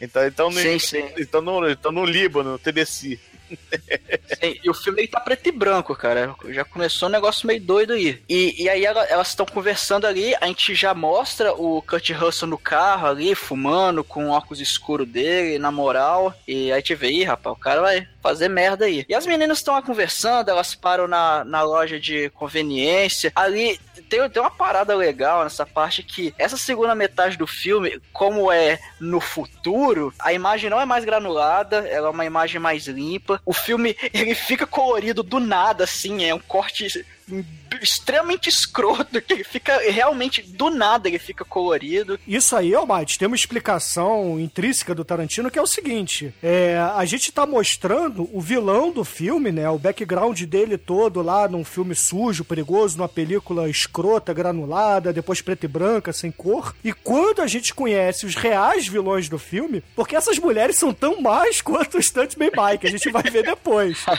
o filme ganha cor porque quem passa a ser aí o, entre aspas, perseguido, entre aspas, o coitadinho, é o próprio Stuntman Mike, que é só um cara inconsequente, entendeu? E é legal que essa cena em preto e branco, a Rosário Dawson tá lá dormindo com o pé pra fora, a menina de cheerleader tá, tá tirando um barato lá com a amiga dela e tal. E, mo- e ele vai lá ver o pezinho, ele, caralho, pezinho, eu sou o Tarantino disfarçado de, de serial killer, vou lá passar a língua no pé dela tal. Essa cena pornô do Tarantino, cara, do filme. É, exato, ele precisa mostrar o pezinho lá e ressaltar. Lambe E- o pé dela. Isso, e é legal porque tem todo um arco, porque ele lambe o pé dela, aí ele joga a chave lá pra fingir que tava só passando, e ela toma um susto, e aí elas olham pra ele e falam: O que, que esse arrombado aí tá fazendo aí? E ele, e ele sai cantando pneu. Aí a menininha sai do carro e tudo preto e branco. Quando ela vai pegar um refri na máquina lá, no cair da latinha, aí sincroniza com o colorido, que aí fica colorido automático, e você vê que o carro é um amarelão fudido, o vestido dela também é amarelo. Sim, exatamente. É um carro amarelo e preto, né? Que é exatamente as cores da noiva do Kill Bill. Não, não tem como Sim. não pensar nisso. É, e tem o adesivo da Pussy Wagon. Mas também é um Mustang Mach-1 que é justamente a Eleonor do 60 Segundos original, que vai ser citado depois no filme, né? O filme é. É. Porque, a, a, porque, as, porque as mulheres do- desse, desse, desse- dessa parte do filme, né? As mulheres. a- a- uma é dublê, a- vão buscar outra dublê, que é a Zoe Bell, que faz ela mesma no filme, né? Que ela não- é uma personagem que não muda o nome, né? E é uma maquiadora de filmes e uma atriz, né? Que é, Que é a Ramona. Que é a Ramona Mary Winchester, very, very, very, very nice. Nesse filme ainda, very, very nice de cheerleader, né, cara? Cheerleader e Modelo, ponta. É. Atriz Que modelo de sai, sai na revista Capricho, né? Ela sai na revista Capricho e ela toca pro celular da, da maquiadora, a Bernard, Abby, né? Pra, para os íntimos. Ela, ela toca o celular dela e toca o. Tan, tan, tan, tan, tan, tan, tan, tan, tan, tan, né? Que é a música que a Daryl Hannah assovia também lá no Kill Bill. E é a, é a música do filme do serial killer com síndrome de Down, gente. Veja esse filme. é um negócio assim. Não é para os dias de hoje esse filme. Qual o nome do Ah. filme, sabe? Twisted Nerve. Ah, tô entendendo mesmo. Tá, ok. E aí tem, porra, vários diálogos aí, né? Tem, tem as paradas que o Tarantino se amarra de fazer, que é justamente nesses diálogos simples apresentar todos os personagens de uma vez, né? Então a gente conhece que todas elas são aficionadas por moda, que todas elas trabalham com o cinema, algumas delas são malucas, todas elas é, pregam a liberdade sexual, que a mulher não tem que ficar presa a homem, entendeu? Que tem que fazer o que der na telha. Aquela coisa que o Tarantino tá sempre pra frentex também, né? Que ele sempre apoia. Austin é a cidade do Texas, uma das mais pra frentex dos Estados Unidos, cara. É, é Bill Weird, tem uma lema assim. Tem a. É, tem é, uma em, lema. Austin, é em Austin que tem os biodomes, aqueles Isso. hippies que o mundo, as casas ecológicas. A Austin é foda, a Austin é foda pra caralho. É um dos, Os- melhores, é um dos melhores lugares pra ir no, nos As Estados Unidos. plantações de maconha, tem a porra toda lá. É, não sei, eu não, não sei se o estado do Texas é um dos liberados, né? Pra, É. plantar maconha, mas enfim. É. E por falar em plantação de maconha, a gente tem uma citação aí ao John Ford no filme, né? Que a Abby cita lá a estrada de tabaco, né? Que é justamente do filme de 1940, Vinhas de Ira, né? Que é um filme estrelado pelo John Ford. E nesse momento aí já estamos falando de citações, né? Quando elas estão falando que elas trabalham lá, que a menininha lá, a Ramona pega todo mundo, que a outra é maquiadora tal. Vem um assunto, né? Que elas falam sobre o grande mestre Nicolas Cage no filme. E é a maior citação que existe, né? Que elas estão falando sobre atores. E ele tinha que estar nessa lista, obviamente. E esse filme aqui só sobreviveu até agora para esse momento. É, enfim, elas, elas vão pro. Elas vão pro aeroporto buscar a Zoe Bell, né? Que é a quarta integrante do grupo que tá vindo de algum lugar lá, não sei da onde, né? Da Nova Zelândia, porra. É, não, não sei se ela tava em Nova Zelândia. Ela, ela é natural de lá, mas ela tava de algum lugar, mas foram buscar, foram buscar no aeroporto, né? Nessa cena aí, ô Demetrius, a gente tem outra referência foda do Tarantino, justamente a um filmaço do Dario Argento, que é o Plumas de Cristal. Que ele tá justamente lá, né? O Stuntman Mike tá justamente tirando fotos dela. E quando a gente tem essa visão da câmera, né? Mostrando as meninas, é uma recriação também da cena de abertura lá do Plumas de Cristal. Isso, o Dialo, assassino misterioso, tirando foto do mal. Então, elas vão tomar um café da manhã, né? Mais ou menos, assim, vão pra um, um, um diner, né? E elas vão, vão conversando aí, beleza, sei que e tal, aí vão falando dos, dos assuntos. A Zoe Bell chega, cara, olha só, olha só o que eu encontrei aqui. Quando eu descobri um mês que eu vinha pra cá, eu assinei o jornal local, comecei a procurar os classificados e achei que tem um maluco aqui que restaurou um, um, Dodge Charger 70 Exatamente igual ao Corrida contra o Destino, né? Que Isso aí, elas né? são apaixonadas por filmes de carro. É importante a gente dizer isso, né? Que essas personagens, essas dublês, são dublês de ação e que, porra, são fissuradas em muscle cars. Então elas querem, porra, dar uma dirigida nesse Dodge Challenger aí pra recriar uma das cenas fodas do filme, né? E outra coisa que elas ficam papiando, né? Que elas têm experiências em comum em outras locações, é que a, a a- fala que ela, ela tava bêbada, tirando foto, quase caiu numa vala de dois metros, né? Aí a outra olhou, né? Bêbada, a Zoe Bell tava com ela, olhou a vala e, caralho, uma vala de dois metros, caiu dentro. E nesse filme, ficou em pé.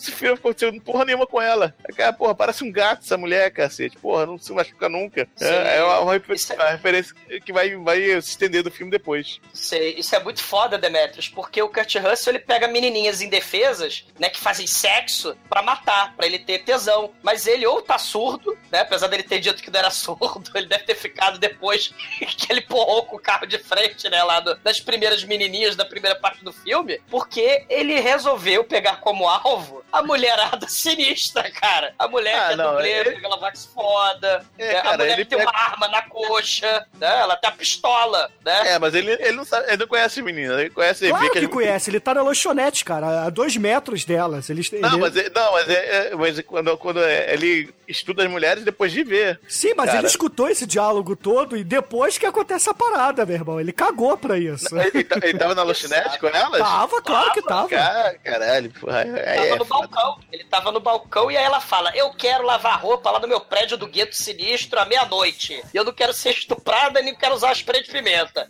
Eu faço que nem o Charles Bronson. Eu meto o dedo no revólver e passo bala no mãe da foca, né? A Kim, né? Que ela é motorista do Play, que nem o Kurt Russell. Ou seja, o Kurt Russell tá lascado, cara.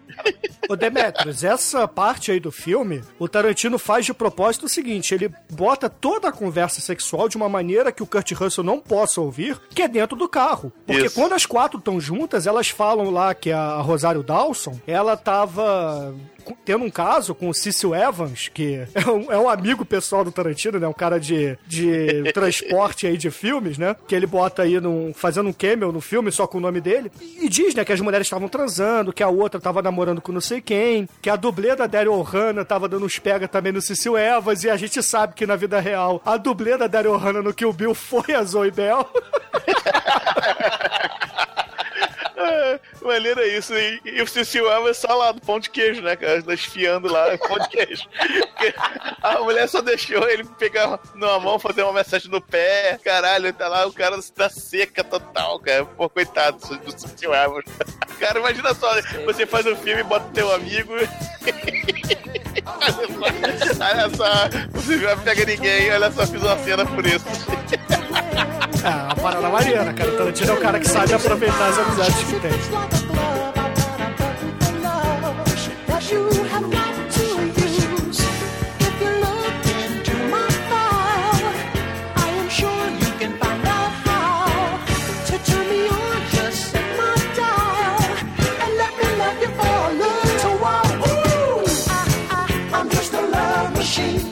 E aí os diálogos que o Tarantino mostra pro Kurt Russell são exatamente os diálogos B10, que deveriam justamente fazer o Kurt Russell pular fora, entendeu? Cara, essas mulheres são fodas, ou então essas mulheres não são o alvo que eu quero. Mas não, ele ficou com aquela fixação do pé da, da outra mulher que tava dormindo lá no iníciozinho da cena, né? na- dessa parte do filme, quando ele tava em preto e branco ainda, porque não tem outra explicação. Ele deveria ter fugido aí, ele não deveria ter continuado, porque elas É, não né? são inocentes, não são indefesas. Mas ele se, se acha também, cara. Ele tem o carro à prova de morte que vai acontecer com ele. Porra. É. Ele não, porra. Foda-se. Demetrius, ele cai entre nós, ele é um serial killer pouco eficiente, né? Ah, ele pô, de mas- 14 em 14 meses, ele dá uma matada, porque ele se quebra todo, né? Quebra uma costela.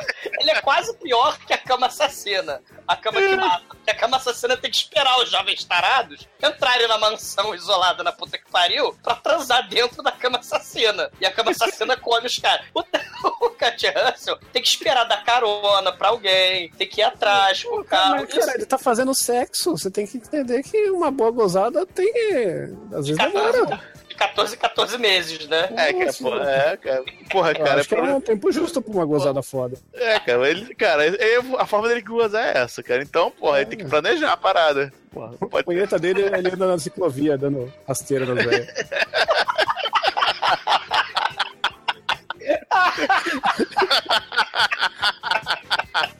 Anda com, com cabo de vassoura na ciclovia. Ai, que delícia, cara. E pedofilia pra ele é chutar o Velotrol, né? Mas aí você tá, tá, esse é o Stuntman Douglas, mesmo exumador. Ah, tipo O dele. fumador ele chuta bengala, cadeira de roda, Chuta andador, meu irmão. Porra,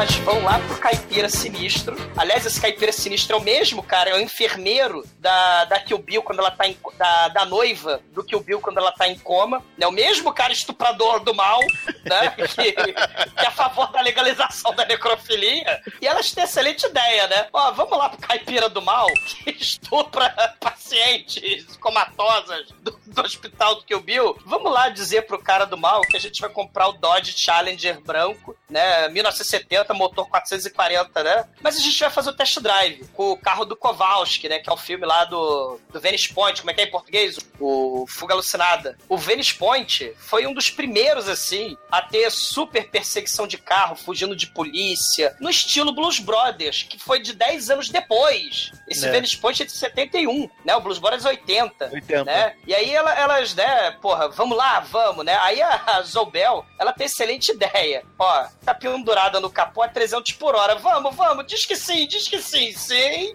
Né? Ela é o Kiko da parada, né? É, mas le- legal assim, a, a, a outra. Então você vai ser minha escrava, vai me dar massagem, vai, vai me dar. O que eu pedi, você vai me dar, não sei o que, o caralho. Não, né? não, pera aí, Demetrius. É porque a outra fala assim: não, você da outra vez falou que eu não deveria ceder quando você implorasse. Aí que a outra fala assim: ah, não, mas aí sim, eu vou ser sua escrava, eu vou instalar suas costas, vou fazer massagem nos seus pés. Aí agora, como é, como é que vai deixar o caipira dar, ó, fazer um, um, um test drive? Né? Como é que ele vai confiar na, confiar na gente? Ah, a gente larga as outras duas aqui, né? Excelente. Aí, aí o seu zero dessa, porra nenhuma. Porra. Eu quero ser maluco, B10 também, cara. Eu quero ir com vocês. quero ir com vocês também. E aí a outra, a outra tá dormindo ali, can- cansado, que tinha virado a noite, tá filmando, né? Aí tá lá a mulher de cheerleader, né? A Ramona de cheerleader, dormindo no coisa, aí ela chega lá com o caipira. Vai a Rosário tá todo feliz assim. Oi, olha, tudo bem? Olha só, a gente queria dar um test drive antes, pode ser? Aí, pô, por que eu vou fazer isso? Vocês não vão- roubar o carro. É, primeiro, a gente não tá no. A gente não é ladra e tal. A gente tá filmando na cidade, vai ficar aqui um mês. E, cara, ele tem quarto, a gente vai largar aqui a nossa amiga aqui, que é atriz famosa. Aí eu abro a revista lá, a mulher da revista. Aí você tá filmando. Aí tá filmando o quê? Um filme de cheerleader. O que, que é isso? É um filme sobre cheerleaders. É pornô? É, é sim. Caralho. É sim, é sim. Então, olha só. Aí, beleza, beleza? Ah, então tá bom. Aí elas estão no carro, já dá uma parada, buzina. Aí tá o cheerleader acorda assim, olha, "Pô, vamos dar a volta e já volta. Tá isso aí, é o fulano. Fulano, esse sim, ela é a Ramona. Se vira aí. Se fode aí. Aí elas mandam a citação lá da propaganda bizarra dos anos 70, tipo aquelas 011 1406, e diz assim: Hey, good luck, we'll be back later for you. Que é uma propaganda de um microfone, cara, sem fio, que nos anos 70 a galera falava nele e usava uma parada gigante na cintura pra amplificar a voz, meu irmão. É, é. Cara, a, a Rosário Dawson chegou, ó. É, Li, fica aí que o caipira estuprador de comatosas vai performar, né? Um estupro em você. Você fica aí, né? Faz um. um, um dá um boquetinho aí pra ele, pro caipira do mal, que a gente já volta já, tá? Faz uma salinha pro caipira no, no meio do nada. Cara, comporte-se, hein? Você, Comporte-se. você, de- você de cheerleader. E além dela, eles deixaram o Mustang também, né? É, não, deixaram o carro dela, mas porra. Mas caralho. o carro é a menor das, das intenções. do- Ele não tem aquela periquitice lá, como é que é, Demetrius? A periquitia? Ele tem tá com- aquela- Ah, sim.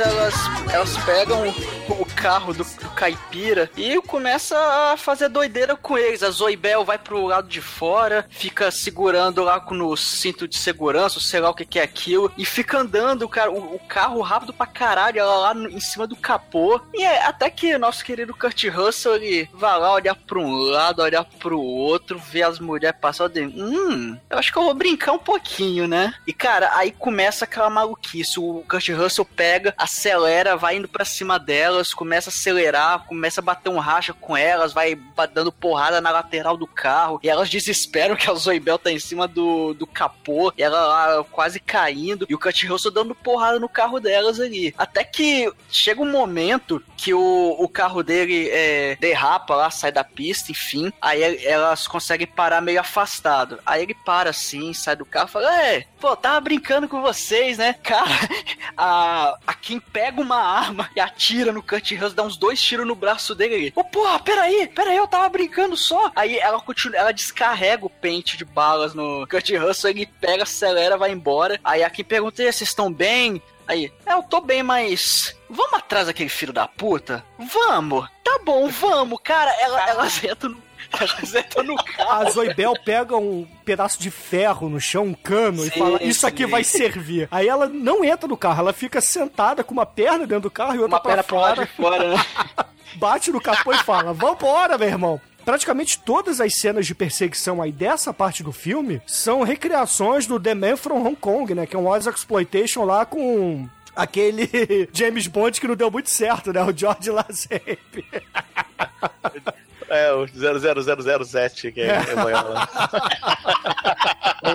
É mais legal ver aquele documentário lá do All Exploitation que esse filme, né? Que esse filme é meio. Tirando a parte do carro, é meio. É... Cara, essas cenas de dublê da Zoubel é um negócio espetacular, cara. Ela, claro, né, assim, é- é- ela, ela declama falas enquanto ela tá se agarrando no para-choque, cara. Isso é impressionante. Não tem CGI, é a dublê de verdade. Atuando e fazendo cena de dublê. É, realmente é, é a parada assim que a gente tem que tirar o chapéu. A Zoe Bell manda muito bem, cara. Porque E, não e a tem, barriguinha não tem dela manda igual. muito também. Ah, Vamos falar sério, que a, a mulher estendida no capô, a barriga flat total. Parabéns, Oibel, cara, também. Projeto Demetrius 2018, né? Barriguinha flat em cima do capô do carro. Isso aí. Cara, que cena. Vai, vai ter que ser um, vai ter que ser um Porsche pra enquadrar bem no capô assim. redondo. É uma. Tem que ser uma empilhadeira, cara. Aí o Demetrius vai ser o capô da empilhadeira. Ou uma escavadeira, Uma né? reta escavadeira. Mas assim, cara, elas vão atrás, né, do Kurt Russell. O Kurt Russell tá fudidaço, ele mal consegue dirigir. Aí elas vão indo, vão indo, vão indo. O Kurt Russell acha que despistou elas, estaciona o carro. Aí elas descem, né? A Zoe Bell aparece do nada lá com o cano, quebra o carro dele e começa a dar canada na cara do Kurt Russell. Ele, ah, meu Deus! Ele vaza. Eu E não é fiz legal nada. Espirra um sangue mó italiano, né? Esmalte de unha no vidro. Sim. Ah, é, é- sim. isso aí é estilo, né? O Tarantino sempre mostra um sangue escroto como era nos anos 70, né? Exatamente como fazia lá o Russell Gordon Lewis, o Mário Bava, o próprio Dario Argento e etc. Sei. E a perseguição, cara, continua de forma alucinante, cara. Elas falam assim: é, é, o Shinkoi tava falando justamente dessas alusões sexuais, né? E, e a, e a Kim, que é a motorista do mal, eu vou enfiar esse carro no cu do Kurt Russell, eu vou enfiar por trás, que ele é menininho, ele gosta, né? E ela começa, vou enfiar por trás e pá, vai batendo com o carro na, na traseira do, do Death Proof, né, cara? É muito foda. E, e ele, depois que leva, leva o tiro, ele vira uma menininha, né? Que ele começa até a gritar estridente, fica Oh todo god, oh my atacadinho. god. É verdade, oh my god, oh my god. Pois é, isso aí que eu falei, essas mulheres são tão baixas quanto o Kurt Russell. Porra, uma pessoa normal ia pegar, na primeira oportunidade que conseguisse, ia parar o carro e chamar a polícia, meu irmão. Ou então, porra, sair de vista. Tem um maníaco Isso é atrás de legal. mim. Isso, isso é legal, porque no Decar tem uma cena que uma mulher, né, vamos dizer, normal, entre aspas, nos anos 70, no filme Decar, ah, vou ligar pra polícia. Ela liga pra polícia, tá de noite. Ela olha pela janela da cozinha, o Decar, o carro do demônio, tá atravessando a janela e atravessa a parede e come, e atravessa a mulher também, que tava no telefone pedindo socorro. Então o Tarantino, ele inverte muito fodamente e o, o Russell quase vira uma Final Girl, né? A diferença é, que ele é derrotado. Aí a segunda inversão do Kurt Russell, né? Que primeiro ele é o vilãozão, agora ele é a menininha de desespero, é o cara, é, é o cara que era pra ser o hétero mor do filme, né? Ele vira Cici Girl aí da parada. Ele está sendo caçado e as É. mulheres não querem saber. Elas destroem um barco no meio da estrada, do deserto, que é uma cena muito foda. É pra homenagear lá o um road movie da, da Austrália que a, que a Jamie Lee Curtis participou, o Road Games, que tem caminhão, tem carro, é tipo janela indiscreta. É um filme interessante, vale a pena também. É o- tipo uma janela indiscreta, só que na, na estrada. Né? Então tem o caminhão, né? E aí os carros destroem o bote. E aí o carro das meninas, né? O Pussy Wagon, né? Destrói o bote aí nessa cena, cara. E elas vão pela fazenda. Elas sobem a rampa do Starsky Rush. Elas invadem a cidadezinha. É a perseguição sinistra, cara. E Kim, a implacável. Elas emparelham. E o Kurt Russell caga no pau. Pô, foi mal, eu só tava brincando. Não, peraí. Meu momento favorito da, da perseguição é quando ela para do lado dele e pergunta: E aí, qual é o seu signo? Aí ele vê a placa e fala: Caralho!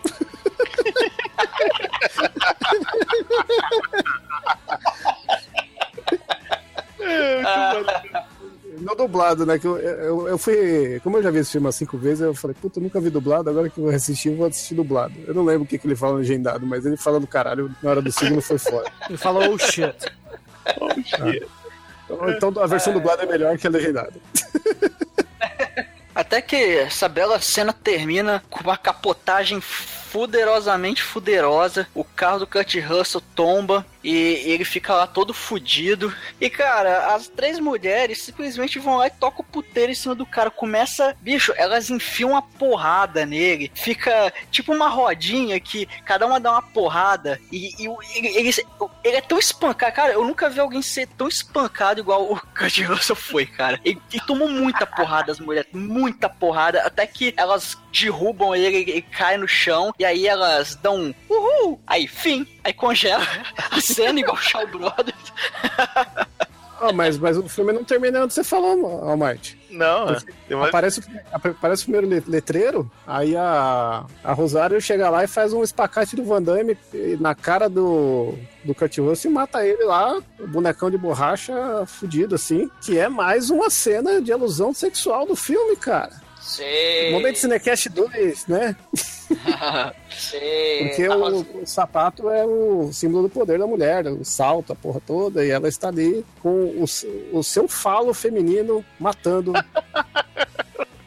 o Kurt Russell. Cara, o falo feminino é cintaralho, Shinkoi. É um filme, filme errado, é Deadpool. Não, é, a, é a alusão aí, porra. O, salto é o cintaralho feminino natural. O único mistério final do filme é o que, que aconteceu com a ninfeta cheerleader e o caipira Leatherface amarga o pesadelo do mal, né? Filhos, né? Eu fico me perguntando como é que elas vão devolver esse carro, né? Eu vou ter que comprar, fazer porque. E como é que o caipira vai devolver a cheerleader, né?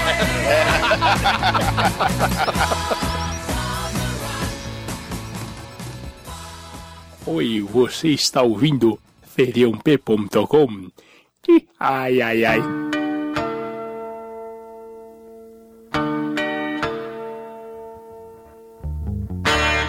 E agora, caríssimo exumador, conta para os ouvintes do podcast o que que você achou do A Prova de Morte e a sua nota de 0 a 5 pra ele, vai? Cara, o mestre das homenagens, o verdadeiro mestre, assim, de como utilizar trilha sonora e desconstruir gêneros que tá todo mundo já careca de, de conhecer, é, ficou, tá meio, né, tá meio triste com o cinema atual, né, essas mesmices de sempre, falou, só vou fazer mais dois filmes. É uma pena, porque esse filme é tão mal visto, o pessoal fala, é um filme menor do Tarantino, eu discordo totalmente. Desde as aparições, né, do, do Tarantino Verse, né, o xerife que o, o Almighty falou, o Amagral, ele tem aquela explicação psicose do desvio sexual, né, fala, não, o Kurt Russell, ele tá aqui porque ele é assassino, que nem no Psicose, que tinha explicação por que que o Norman Bates, né, tava fantasiado de mamãe, Bates, então, assim, tem, tem, muita referência, tem mais referência do que a gente tem tempo pra acabar esse programa. É um filme, é dos melhores filmes do Tarantino, cara. É um filme extremamente pessoal. Tudo que ele sempre gostou, ele fez questão de trazer a jukebox do inferno dele, es- especialmente pra esse filme. Ele colocou a música favorita de várias músicas favoritas que ele tem, né, no, no filme. O, o, o Death Proof, ele celebra o poder, né, é, feminino, o girl power dos exploitation,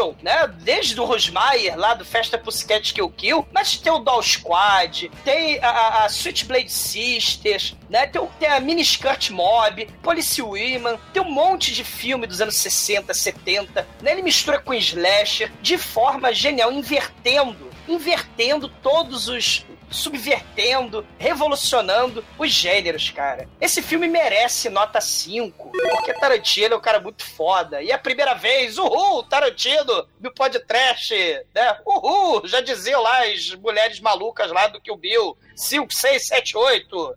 Nota 5. E agora, Anjo Negro, você, diga para os ouvintes do podcast o que que você achou do Death Proof e sua nota pra ele, vai, de 0 a 5. Cara, qualquer, qualquer filme que tem Sidney Poitier e me faz ficar de pau dura é data 5.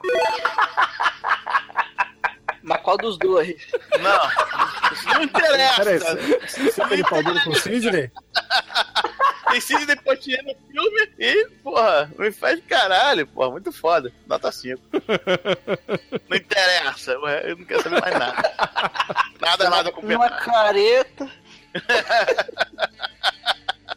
E agora, Albaituro, nosso estagiário nada careta. Diga para os ouvintes do podcast o que que você achou do A Prova de Morte, sua nota para ele. Eu confesso, quando eu assisti esse filme, né, eu assisti primeira vez. Acho que foi a única vez que eu vi o filme, foi na época do lançamento mesmo, longos 10 anos atrás. E na época eu não tinha gostado muito. Eu achei, achei até legal, mas achei o filme meio arrastado e tal. Só que revendo hoje, cara, eu vi o quanto esse filme é foda. Não só pelas referências, mas o filme em si é muito bom. Os, os diálogos eu, eu consegui ver mais valor agora, 10 anos depois. E, e, cara, as cenas de carro desse filme são absurdas de foda, cara. O, o, a- o final desse filme é muito bom, cara. É muito bom. A, a, a Zoe Bell em cima ali do, do capô do carro é muito foda também. E realmente eu, eu mudei minha concepção sobre esse filme. Eu, antes de, de rever, eu, eu pensei, ah, eu vi essa nota 3, talvez uma nota 4, mas nota 5, cara.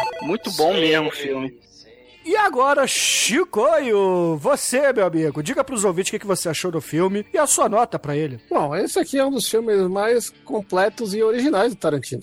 Né? Porque o bagulho é louco aqui, tudo que a gente falou é homenagem, mas ao mesmo tempo é, é bem feito, é, é- é contra todos os padrões e o caralho. Mas é um filme menos trash até. Então, nota 4, foda-se. E agora, caríssimos ouvintes, a minha nota para esse filme aqui do Tarantino, que não é meu predileto, mas ainda assim eu considero um excelente filme, será uma nota 5 também, cara. Porque afinal de contas, Tarantino é, fez a, a sua obra pessoal e que pessoas como Chicoio não entenderam.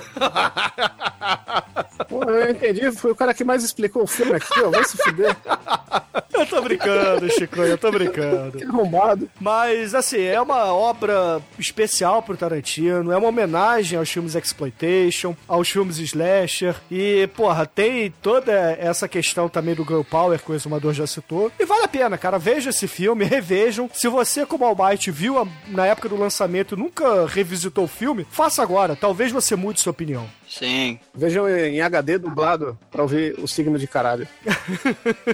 E com isso, a média de Death Proof, a prova de morte aqui no podcast foi 4,8. E com essa nota, Demetrius, eu lhe pergunto, qual é a música de encerramento deste programa? Ah, esse, esse, não vai ter gracinha, não, cara. Esse aí eu vou botar uma música que tenho certeza que o Tarantino aprovaria, que é uma música soul, cara dos anos 70, mas é atual, é do cara muito foda chamado Charles Bradley, que é, real, que é praticamente a reencarnação do James, Brown, só que continuou, viveu durante enquanto o James Brown tava vivo junto, né, cara? E o cara é foda pra caralho. E como é um road movie também, né, esse filme, Where Do We Go From Here? Então, excelente, ouvintes. Fique aí com o Charles Bradley e até a semana que vem.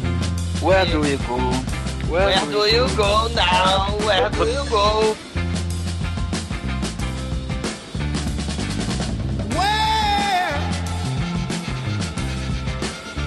Do we go from here?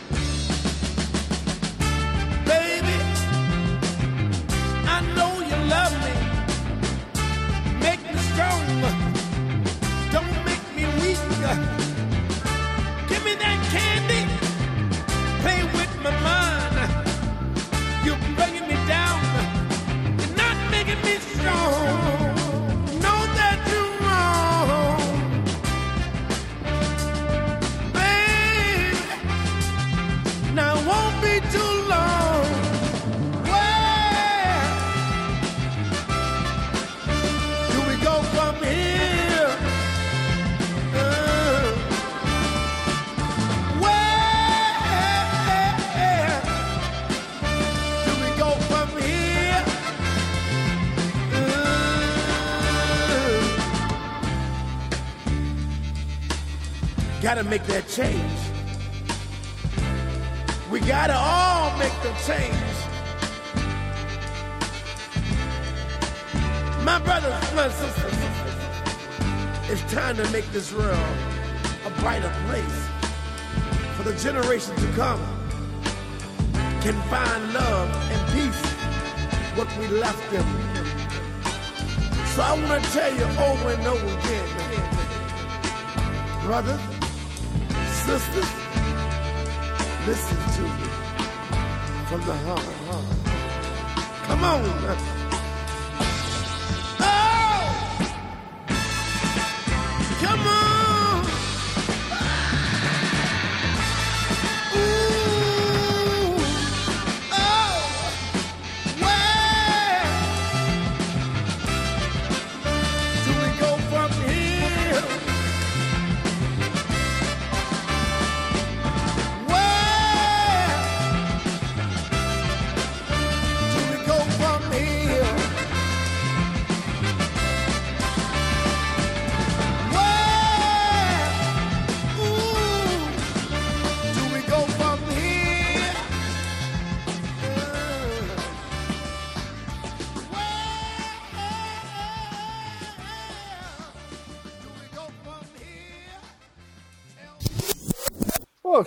Vocês aí pra fazer uma pauta dessa? Vocês são loucos? Como assim, são loucos? Você é loucona, cara? Tá Não loucona? Tem maior conteúdo na pauta? Não, não- como assim? Caralho, são muitas músicas. É, mas é, a, a trilha do filme em si não tá no. não tá na jukebox. Acho que tem um ou outro só. A maioria não tá. Olha só esse Ah, Pacific tem uma música aqui, que eu a menina eu tenho um canta no... Pera aí, que que foi? O que que foi? Não, eu tô lendo aqui esse Pacific, esse Pacific Gas aqui, eu tenho um vinil. Não sabia Ah. que tinha esse filme. Ah, O legal é que tem várias referências ao Nicolas Cage. Sim, claro. Eu já escolhi a música do final. E a música vai ser boa pra variar. Pô, tá faltando um negócio na pauta Obrigado, aqui, tem referência ao filme mais neon de todos. Vocês estão ligados? O quê? Que tem, o, tem a camisa do Kurt Russell do Aventureiros no Barro Proibido. Tá na pauta, olha lá. Pô, não tô achando, filho. Caralho, tem mais uma página, vai se fuder. Tô falando que é grande pra caralho essa porra. Eu não vou ler isso não. Cara, tem, tem sete não, páginas. foda-se. Tem sete vou esperar essa páginas. pauta virar filme. Não li a pauta, mas vi o filme. Eu não vou esperar virar filme, tão grande esse texto.